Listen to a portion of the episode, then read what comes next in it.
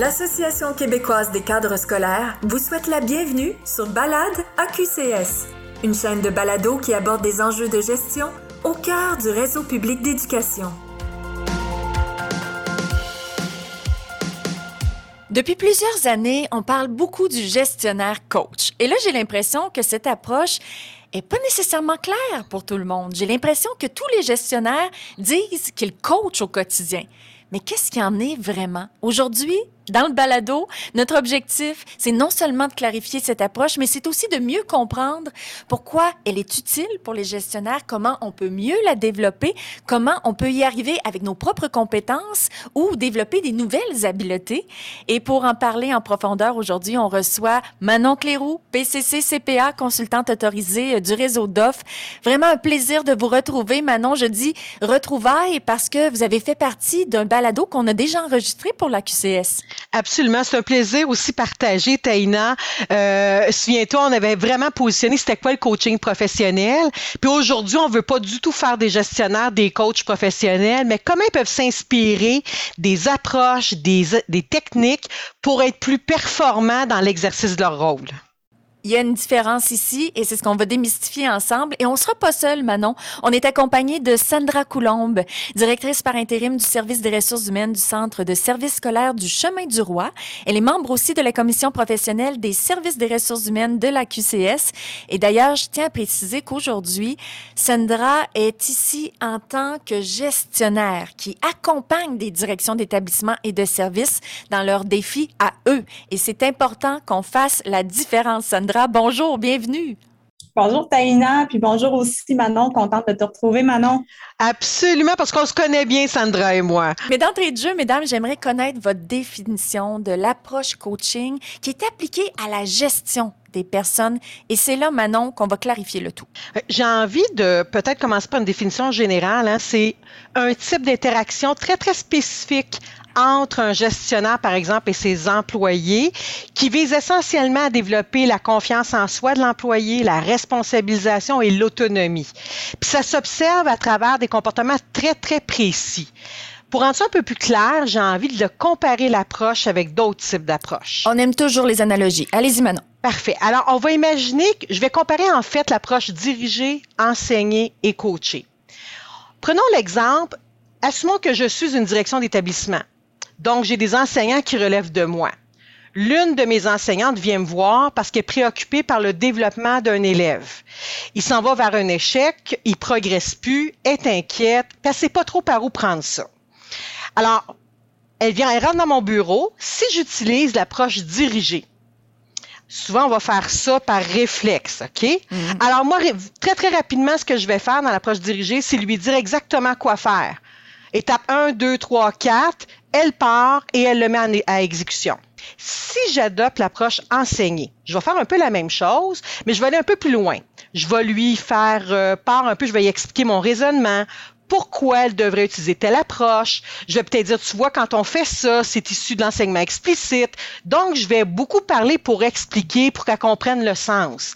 Mais ultimement, c'est moi qui va analyser c'est quoi le problème, qui va trouver les solutions et c'est elle qui va les mettre euh, en application. Je comprends.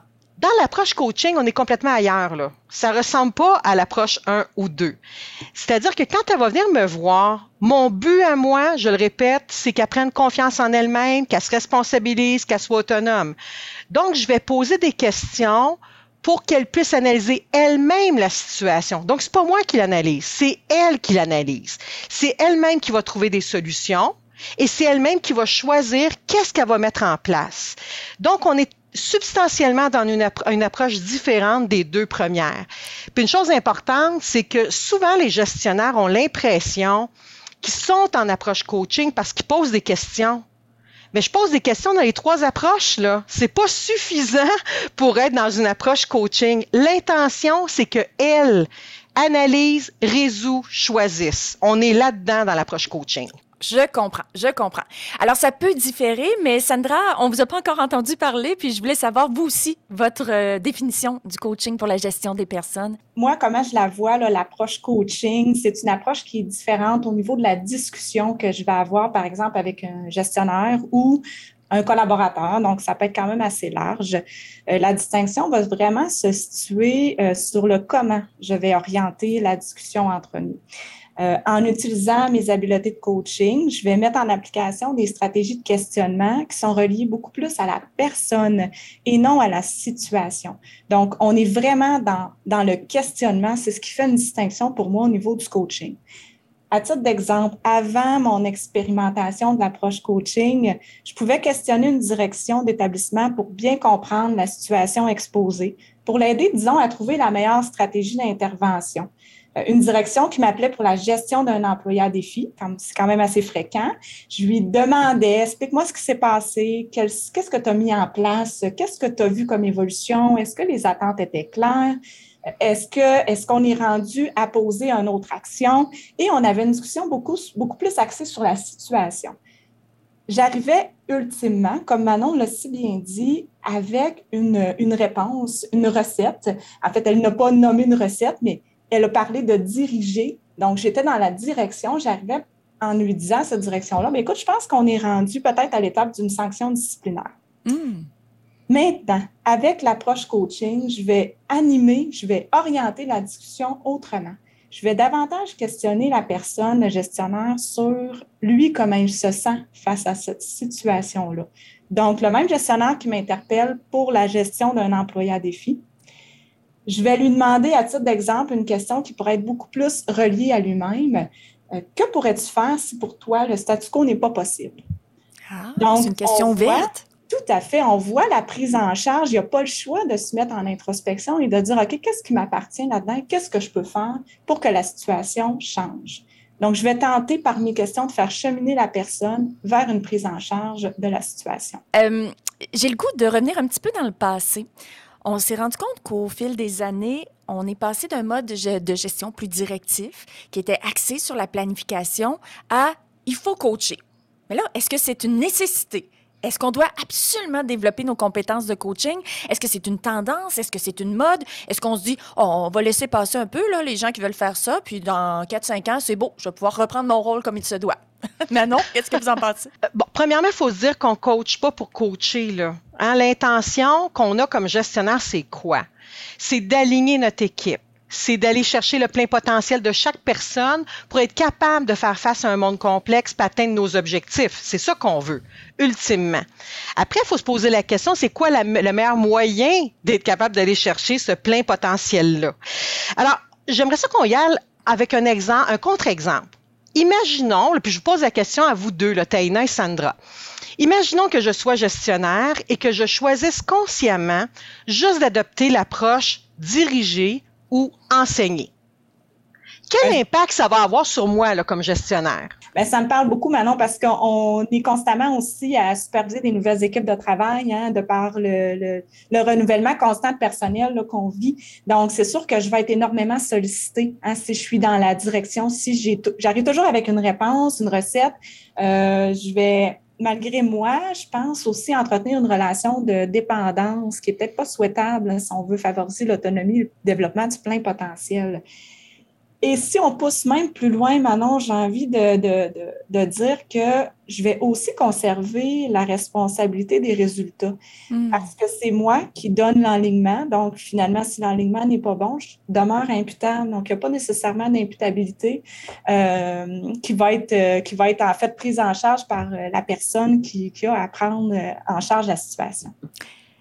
Moi, j'ai le goût de faire du pouce en disant sans nécessairement chercher le contrôle ou le pouvoir, je suppose que quand on est dans un état d'esprit de direction, d'enseignement, il y a une certaine valorisation on se sent peut-être utile aux yeux des autres. Euh, il y a peut-être quelque chose qui nous fait du bien, mais c'est peut-être un couteau à double tranchant aussi, je ne sais pas. Absolument. là, ce que, ce que tu nommes là, Taina, est super important parce que je pense que c'est un des principaux freins à l'adoption d'une approche coaching. Parce que comme j'ai déjà occupé la fonction de mes employés dans bien des cas, je connais des réponses. C'est hyper stimulant de, d'être utile puis d'aider, mais en même temps, on freine à quelque part le développement de nos employés. Alors, vous voyez, il y a des impacts pour soi qu'on ne voit pas. J'ai envie de vous demander, c'est quoi les impacts selon vous de se maintenir dans la direction ou dans l'enseignement pour nos employés? On parle, tantôt, Manon, tu faisais référence au développement du plein potentiel. Donc, tu sais, quand on veut développer le potentiel, c'est parce qu'on souhaite aussi que nos, nos, équipes puissent évoluer dans une organisation. On souhaite les voir progresser, voire même, dans certains cas aussi, pouvoir dépasser le maître. Donc, euh, je pense que si on est toujours dans la direction, on va moins être témoin euh, de, de, de, ces dépassements-là euh, que si on est dans une autre approche, par exemple. On sait à quel point les nouvelles générations veulent se sentir euh, importantes, sentir qu'ils font une différence au quotidien dans leur environnement de travail. Puis ça aide ça à la rétention de la main-d'œuvre. Euh, est-ce que ça peut avoir un impact sur les employés de, de, de faire plus en sorte de coacher que diriger ou enseigner? Ben, en fait, Taina, tantôt tu posais la question, est-ce que c'est une mode? Pour les dix prochaines années au moins, on va être en pénurie de main-d'œuvre, puis on est dans le renouvellement de la main-d'œuvre avec des gens de plus jeune génération. Puis sincèrement, on, a, on aura des défis d'attraction, de fidélisation, de mobilisation. Les attentes des jeunes dans le monde du travail sont très différentes sur le besoin de se développer, de s'épanouir. Donc, c'est pour ça que pour moi, si je réponds à ta question originale, c'est loin d'être une tendance ou une mode. Je dirais même que c'est une nécessité. Je vois mal comment un gestionnaire peut atteindre les résultats qui sont, sont élevés, là. Les résultats qui sont élevés à son égard sans s'habileter, se développer en approche coaching. Sandra, êtes-vous en accord avec ça? Je suis très en accord, puis je suis contente qu'on en parle parce qu'à titre de gestionnaire en ressources humaines, on est confronté, euh, on, est confronté aux défis de fidélisation, de rareté, de pénurie, etc. Et euh, je crois vraiment que le développement professionnel, par la prise en charge et la responsabilisation, font partie des attentes professionnelles des nouvelles générations. Donc, Manon t'en faisait référence et je le, je le renomme parce que c'est important qu'on se le nomme je pense qu'on est loin de l'époque, malgré le fait qu'elle n'est pas si lointaine, où les, postes, en fait, nécessitaient vraiment des compétences prescrites. On n'est plus là. Devant les défis de recrutement et de rétention personnelle, les employeurs doivent s'adapter, doivent innover, et ça passe évidemment par les gestionnaires. Puis ma présomption, mais je peux quand même me tromper, mais je pense que Manon, tu es pas mal au même niveau que moi à ce niveau-là, c'est qu'en investissant dans le développement professionnel des employés, on va contribuer à les fidéliser parce qu'ils vont, on va s'engager envers eux et eux vont s'engager envers nous, envers l'organisation. Donc, la gestion inclusive, prend tout son sens et on s'éloigne de la gestion plus directive. On le voit que vous êtes convaincus, mesdames, puis vous êtes convaincantes aussi à propos euh, du coaching en gestion. Mais là, j'ai le goût de dire, est-ce que c'est vraiment euh, l'approche qu'on doit utiliser au lieu de diriger ou enseigner? Est-ce qu'on doit complètement éliminer la direction et l'enseignement? Ça, c'est une excellente question parce que c'est euh, l'effet de mode, ce serait ça. Hein? L'effet de mode, ce serait de dire, bon, ça y est, c'est une panacée, on utilise ça à toutes les sauces et c'est complètement faux. Ah. Je vais reprendre mon enseignante de tantôt qui vient me voir. OK? Essayons d'imaginer qu'elle n'a jamais été confrontée à un élève, par exemple, qui a un trouble de l'attachement quelconque et que ça freine son développement? Oui. J'ai beau y poser des questions, t'en penses quoi? Tu ferais quoi avec ça? Euh, euh, euh, c'est que la dernière fois que tu l'as fait, je veux dire, elle, elle, perdue, la personne. Ben oui, mais elle, elle, est toute nouvelle, elle sait pas ce qu'elle ne sait pas. Probablement que d'être dans une posture enseignée. C'est-à-dire, non seulement je vais lui expliquer ce qu'elle doit faire, je vais lui faire, je vais lui donner accès à mon raisonnement, je vais lui expliquer le pourquoi, puis après ça, je vais la diriger sur, OK, ben, essaye ceci, puis on en reparlera. Ça va être super efficace. Essayons d'imaginer que j'ai une enseignante qui continue avec un élève qui se désorganise à utiliser la contention, alors qu'on a bien dit qu'on n'utilise plus de contention ou qu'il y a des conditions bien, bien particulières pour l'utiliser, mais elle persiste et signe. Et moi, mon objectif, c'est le bien-être de l'élève. Eh bien, ça se peut que j'utilise l'approche dirigée.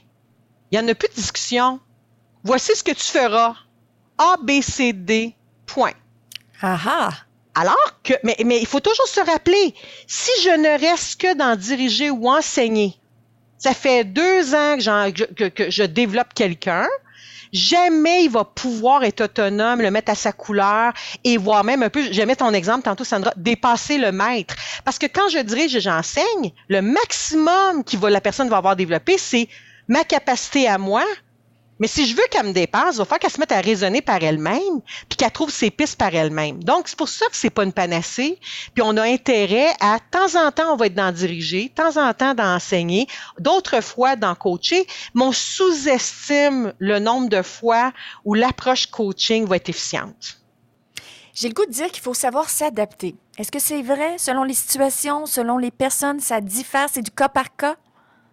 Absolument. C'est vraiment au niveau, euh, au niveau des apprentissages qu'on fait dans la formation coaching, c'en est un, hein, de bien saisir aussi quelles sont les situations qui se prêtent au coaching. Moi, comme gestionnaire de ressources humaines, évidemment, si on m'interpelle pour avoir une interprétation de convention collective, je suis pas dans le coaching parce que euh, telle clause, voici comment on doit l'interpréter, sous réserve de quelques nuances. Parfois, il y a des petites zones grises, mais on est vraiment dans l'enseignement ou à la limite dans la direction euh, pour que la personne puisse savoir, dans le fond, euh, de quelle façon elle doit se gouverner en lien avec une clause de convention collective.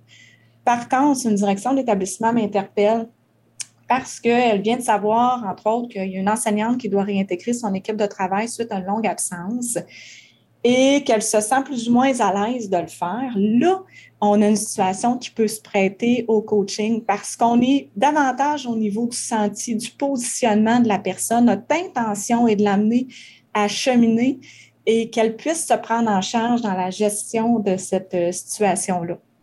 Je trouve ça hyper plaisant. On a mis la table, on a élaboré ensemble, on a abordé les principes. On va prendre une courte pause et puis au retour, on va s'attarder sur les compétences parce qu'il faut les développer. C'est autre chose. Bonjour, je suis Jean-François Parent, PDG de l'Association québécoise des cadres scolaires. Avez-vous consulté notre calendrier d'activités de perfectionnement qui se trouve sur notre site Internet au www.aqcs.ca? Chaque saison, nous sélectionnons pour vous des formations qui contribuent au développement de vos compétences à toutes les étapes de votre carrière. Si vous êtes membre AQCS, n'hésitez pas à nous suggérer des thématiques. On est de retour ensemble avec Manon et Sandra. Maintenant qu'on comprend tous les principes, qu'on est convaincu qu'on veut se développer, qu'on veut aller de l'avant comme gestionnaire, on veut se lancer dans le coaching, qu'est-ce qu'on doit développer? Manon, je m'adresse à vous. Moi, je pense qu'il y a la présence, la première chose. Il y a l'écoute, les questionnements, puis tout, tout l'art de d'amener la personne dans l'action. Ça, c'est les quatre qui me viennent en tête spontanément. T'en penses quoi, Sandra? Je suis tout à fait d'accord, Manon, par rapport à ces quatre compétences-là. Puis ça fait partie aussi des apprentissages qu'on fait à l'intérieur du parcours aussi, euh, quand on entame un parcours de coaching professionnel, en fait, en vue de développer des, des aptitudes en coaching. Euh, vraiment dans le cadre de ma formation, puis plutôt de l'expérimentation des concepts là, appris lors de cette formation, j'ai réellement pris conscience de ce qu'était la présence et l'écoute active. Avant, je pensais que j'écoutais, mais j'étais déjà en mode solution. Mon hamster partait. J'avais hâte de pouvoir, de pouvoir faire ressortir l'expert ressources humaines en moi pour arriver avec une, une stratégie à déployer. Évidemment, quand on est plus dans l'écoute active, la présence réelle avec la personne, on, évite toute distraction. Euh, la, discussion va être différente. Donc, par mes questions, mon interlocuteur, mon collaborateur, la personne devant moi va trouver lui-même la solution. Bref, en gros, ce qu'il faut retenir, c'est que je vais parler beaucoup moins. Mon hamster va être calme. je vais être réellement à l'écoute, puis je, je vais davantage guider c'est l'autre personne qui va être davantage en, en, fait, qui va parler davantage, qui va, euh, qui va permettre, là, dans le fond, qu'au final, il y a une prise en charge de, de, la situation. J'aime ça qu'elle m'ouvre la porte comme ça, Sandra, parce que je pense que quand on nomme présence, écoute, questionnement, tout le monde dit, ben là. C'est assez simple, on fait ça spontanément. Fait que je pense que ça peut être utile pour les gens qui nous écoutent, qu'on vienne juste essayer de camper qu'est-ce que ça veut dire concrètement euh, ces compétences-là. La présence, Sandra y référait là c'est la capacité d'être avec l'autre, peu importe qui il est. Ça peut être notre conjoint aussi, conjointe. On aime ça, on rapporte des trucs à la maison. On rapporte des trucs à la maison. J'arrête pas de dire quand vous pratiquez, pratiquez sur tout le monde. OK? Donc, euh, euh, donc euh, alors, être vraiment dans la présence, c'est je suis dans le ici maintenant. Je suis branché sur l'autre. Je, même je ne suis pas dans mon hamster. Je fais taire mes pensées. Hein, c'est ça aussi. Et je dirige mon attention à tenter de comprendre qu'est-ce que l'autre est en train de me communiquer. Tu sais, il faut premièrement, limiter les distractions externes et limiter les distractions internes. Les distractions externes, je viens de donner quelques exemples. OK, une notification, euh, les gens qui t'interpellent, bon, etc. Mais ça, ça veut dire faire des choix comme gestionnaire. Si je suis cinq minutes avec quelqu'un, j'accepte-tu qu'il y ait une file à mon bureau de trois personnes qui attendent puis qui regardent à travers ma vitre? Mais non, ça veut dire que je vais devoir donner des conditions aussi à ma gang pour être capable d'être vraiment dans le ici maintenant, ne serait-ce que cinq ou dix minutes avec quelqu'un. Les distractions internes sont les plus difficiles, Taïna.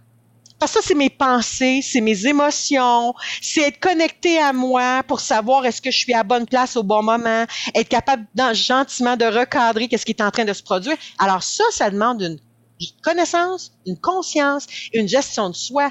C'est pour ça que c'est pas une technique l'approche coaching, puis ça demande une humilité puis une bonne connaissance de ça, un peu comme comme le disait Sandra. Donc, la présence là, ça se développe pas dans une formation intensive de 7 heures.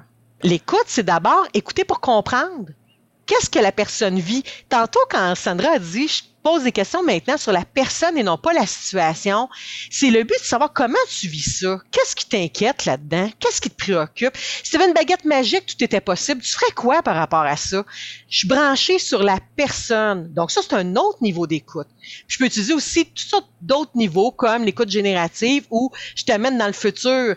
Qu'est-ce que tu vas faire? Qu'est-ce que ça va donner? C'est quoi les avantages de ça? Donc, il y a une panoplie de niveaux d'écoute qui sont aussi à développer si on veut adopter l'approche coaching. Là, j'ai envie de parler du fameux questionnement. Parce que souvent, quand mes clients me demandent des formations sur le coaching, ils veulent travailler directement le questionnement.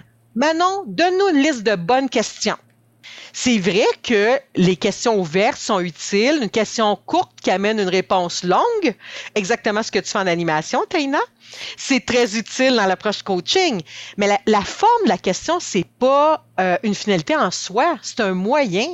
Le rythme des questions, les silences, les demandes de permission, la portée de la question, c'est autant de dimensions sur lesquelles il faut travailler quand on veut développer une approche coaching. Puis je finirai rapidement avec amener dans l'action. Le but du coaching ou de l'approche coaching vers un employé, c'est vraiment qu'il se mette en action. Parce qu'on veut pas juste qu'ils comprennent. Ce qu'on veut qu'ils disent, c'est comme j'ai confiance, je vais le faire.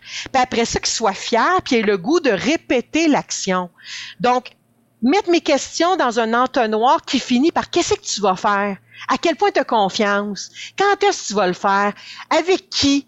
Ben ça nous amène, ça amène la personne dans l'action, puis c'est exactement ce qu'on veut. Fait que ça, ça donne un survol un peu des quatre grandes compétences, je pense, qu'on a à développer. Donc, euh, pour moi, la posture coaching, c'est également l'art de questionner.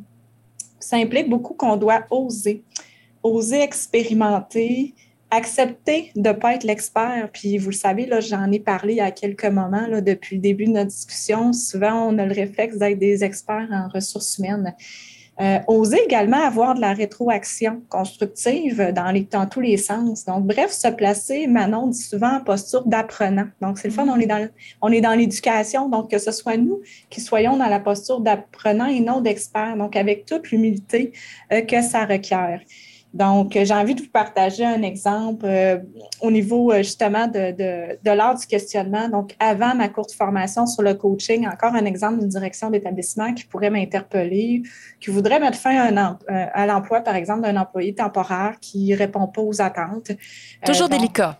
Toujours délicat, mais évidemment, moi, dans mon approche d'expert ressources humaines, où je vais questionner encore là euh, sur la situation, puis je suis pas nécessairement dans l'art du questionnement, donc euh, je suis pas dans les stratégies qui ont été nommées par Manon, mais je vais beaucoup questionner sur qu'est-ce qu'il a fait, la situation. Est-ce que, est-ce que l'employé en question avait reçu une grille d'évaluation, savait sur euh, quoi il était évalué, est-ce qu'il est-ce qu'il y a eu de la rétroaction, est-ce qu'on lui a donné du soutien, etc. Depuis ma formation sur le coaching, je vais plutôt explorer la situation, évidemment, dans un premier temps, parce que en fait, le coaching ne veut pas dire qu'on ne veut pas comprendre la situation, parce que c'est important quand même, je pense, de la comprendre pour savoir aussi quelle posture je dois adopter dans la gestion aussi de cette situation-là. Tantôt, on parlait d'agilité, de sens de l'adaptabilité au niveau du gestionnaire. Donc, de bien saisir la situation, je vais questionner et je vais par la suite favoriser des questions sur la personne et non sur la situation. Donc, prenons le même exemple, la direction qui doit mettre fin à l'emploi d'un employé je vais plutôt questionner qu'est-ce qui fait que tu n'as pas encore mis fin à l'emploi? Tu sais, une fois qu'il m'a dit oui, j'ai tout fait ça, donc moi, j'ai suivi les règles là, RH que vous nous enseignez euh, quand on est nouvellement gestionnaire. Euh, qu'est-ce qui fait que tu n'as pas, euh, pas encore mis fin? Comment tu le vois, toi, ton rôle de, de gestionnaire dans cette situation-là? Qu'est-ce qui va se produire si tu fais rien? Donc, si tu choisis le statu quo, c'est quoi les options qui s'offrent à toi? Donc, je vais être beaucoup plus dans des questions qui vont susciter l'introspection. La personne risque d'identifier, puis je me lance, mais évidemment, je ne suis pas en discussion, mais risque peut-être d'identifier que, ben écoute, c'est le manque de courage ou le manque de temps, elle va trouver des raisons. Euh, elle va sans doute nommer également que c'est essentiel qu'elle fasse cette rencontre-là puis qu'elle mette fin. Que c'est essentiel parce qu'actuellement, l'équipe de travail est insatisfaite, donc ça a un impact sur le climat. Puis là, on est dans le rôle et la responsabilité du gestionnaire, donc il va s'en rendre compte lui-même. J'ai le goût aussi d'ajouter euh, que lors du questionnement, c'est pas systématiquement non plus, je pense, relié à un coaching formel. Puis je vais vous parler d'une expérience aussi où lors du questionnement euh, que j'ai expérimenté dans le cadre de ma formation avec Manon cette année m'a permis aussi euh, de dénouer parfois des rencontres où j'étais pas en mode coaching, mais juste d'avoir ces réflexes-là m'ont permis de faire euh, évoluer une rencontre. Donc, j'étais à une rencontre avec une rencontre qui était, disons, difficile, un employé avec sa direction, euh, où cet employé-là, en fait, était plus heureuse dans le cadre de son travail. Et euh, l'intention de la rencontre, notre intention à nous, c'était de la convaincre euh, d'avoir un autre type de poste qui correspondait davantage à son profil. La personne était beaucoup dans l'hésitation, l'incertitude, euh, savait que ça allait pas bien, mais n'était pas certaine que ça irait mieux au niveau des nouvelles fonctions. Tu sais, on tournait vraiment en rond. Alors, j'ai vraiment euh, pris le temps d'écouter euh, tout ce qu'elle pouvait nous dire par rapport à ce qu'elle vivait cette personne-là de la situation, puis ce qu'elle pouvait proposer comme solution. Puis tantôt, on parlait des styles d'écoute. Donc, je suis passée à un moment donné à l'écoute générative. Donc, euh, euh, une fois que j'avais, euh, quand même, j'ai pris le temps, j'ai écouté, etc., j'avais pas parlé jusqu'ici et à un moment donné, j'ai posé la question suivante. L'objectif de la rencontre d'aujourd'hui était d'évaluer les options pour que tu sois bien comme employé. tu nous nommes que si tu demeures dans le statu quo, voici ce que tu vas vivre comme irritant. Et là, évidemment, je lui, je lui avais nommé. Tu nous nommes que tu n'as plus le goût de vivre ces irritants-là, que tu n'as plus l'énergie pour le vivre. Ma question a été, en sachant qu'une solution n'est pas parfaite là, et que nos objectifs sont partagés, on vise tout le monde ton mieux-être, c'est quoi la meilleure option à ton avis? Et là, pourquoi je vous partage cette expérience-là? C'est parce que c'est à ce moment-là que j'ai pris conscience de ce qu'était une question qui amenait un rehaussement de conscience. Parce que j'ai vu la personne reculer j'ai vu dans son non-verbal que elle, son hamster venait de partir. C'était pas le mien, c'était Fait que ça, c'était une bonne nouvelle. J'avais eu de l'impact. Et elle a terminé en me disant, après quelques secondes de réflexion, je pense que je suis performante dans telle, telle chose. Donc, un emploi dans tel domaine m'apparaît la solution la plus rassurante. Wow! Mais moi, Sandra, quand je t'entends, là, je suis tellement contente parce que c'est ça aussi.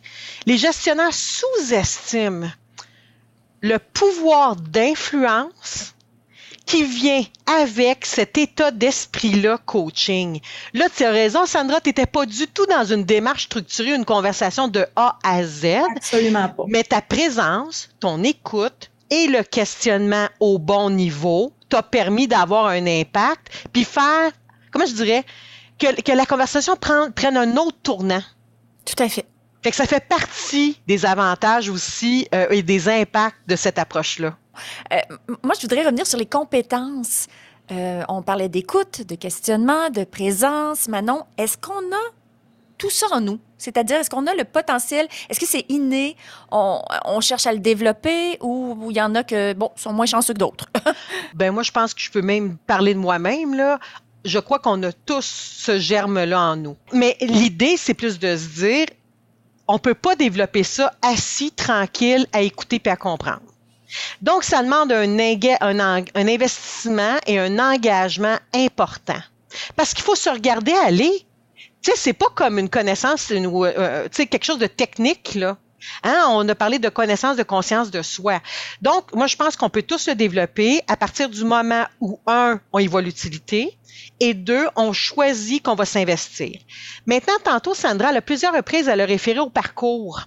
Hein, euh, sur un an, euh, c'est ça, c'est engageant quand on parle, de 12 demi-journées sur une année scolaire. Il y a des clients qui me demandent ça, c'est-à-dire on développe un parcours, puis tu rentres dans la cohorte, puis tu fais toute la cohorte ensemble. C'est une façon de le faire. Mais on peut aussi décider qu'on va choisir, comme il y a d'autres clients qui me demandent de, de développer des formations sur la présence. Là, on fait, on se concentre sur cette dimension-là. Euh, et puis après ça, il va y avoir de la pratique. Si vous voulez vous développer en coaching, je vois mal comment vous allez faire ça dans une formule où sur quatre journées intensives et consécutives, vous pensez qu'après quatre jours, vous allez avoir développé des nouvelles compétences. C'est impossible. Il faut vraiment expérimenter. Donc, ce que je vous dis, d'abord, auto-évaluez-vous sur où j'en suis dans les différentes compétences. Sur quoi je veux d'abord me développer? La présence, c'est le point numéro un. L'écoute, c'est le point numéro deux. Après viennent les questionnements. Parce que si les deux premiers ne sont pas là, ça donnera rien. Et vous pouvez choisir de dire, OK, cette année, moi, je vais faire une formation structurée sur la présence, mais je vais m'engager à le mettre en pratique au travail parce qu'on l'a vu dans, dans le parcours. Ceux qui ont plus pratiqué au travail, c'est ceux qui ont le plus évolué dans le développement de leurs habiletés. On peut pas juste dire, OK, on nous donne des occasions de pratique, je vais pratiquer, mettons, dans l'atelier de pratique, puis ça va être suffisant. Ben non. Plus je le fais, faut que ça devienne naturel. Ben oui, je veux vraiment me rentrer ça dans le muscle, que ça devienne comme un réflexe. Le réflexe, fait qu'il faut que ça soit concept, expérimentation, rétroaction. Euh, des fois, tu t'écoutes, tu t'enregistres, tu te regardes aller, tu, vois aussi ce que tu te situes. Puis être capable de, d'expérimenter en pratique, il n'y a rien de mieux pour être capable de développer ces habiletés-là. En conclusion, en résumé, très rapidement, mesdames, c'était hyper intéressant. Avec quoi les gens doivent repartir à la maison sur leur petit carnet de notes, des mots-clés, des leçons morales? Ben, en fait, c'est pas une leçon morale, mais disons que je vais aller avec un angle ressources humaines. On est tous des gestionnaires au niveau des cadres scolaires. En fait, on, a tous des nouvelles équipes de travail actuellement. On voit à quel point il y a des enjeux majeurs au niveau de, de, de, la pénurie, de la rareté de personnel. On va parler beaucoup de marque employeur. Donc, euh, j'estime que les gestionnaires devront développer ou ajuster leurs aptitudes relationnelles aussi en s'inspirant du coaching, vraiment pour miser sur l'autonomie et le développement des équipes on n'est plus à l'époque où les compétences sont prescrites quand on, affiche euh, des postes. Donc, on n'est vraiment plus à l'époque qu'on va diriger euh, constamment nos équipes. Il faut vraiment beaucoup plus guider aider nos équipes à se responsabiliser, à exploiter leur plein potentiel, de permettre le développement professionnel à l'interne, favoriser l'autonomie. Euh, ça fait partie des attentes des nouvelles générations et l'approche coaching est une super stratégie euh, pour mieux se positionner là, comme gestionnaire là, pour, euh, pour atteindre ces objectifs-là.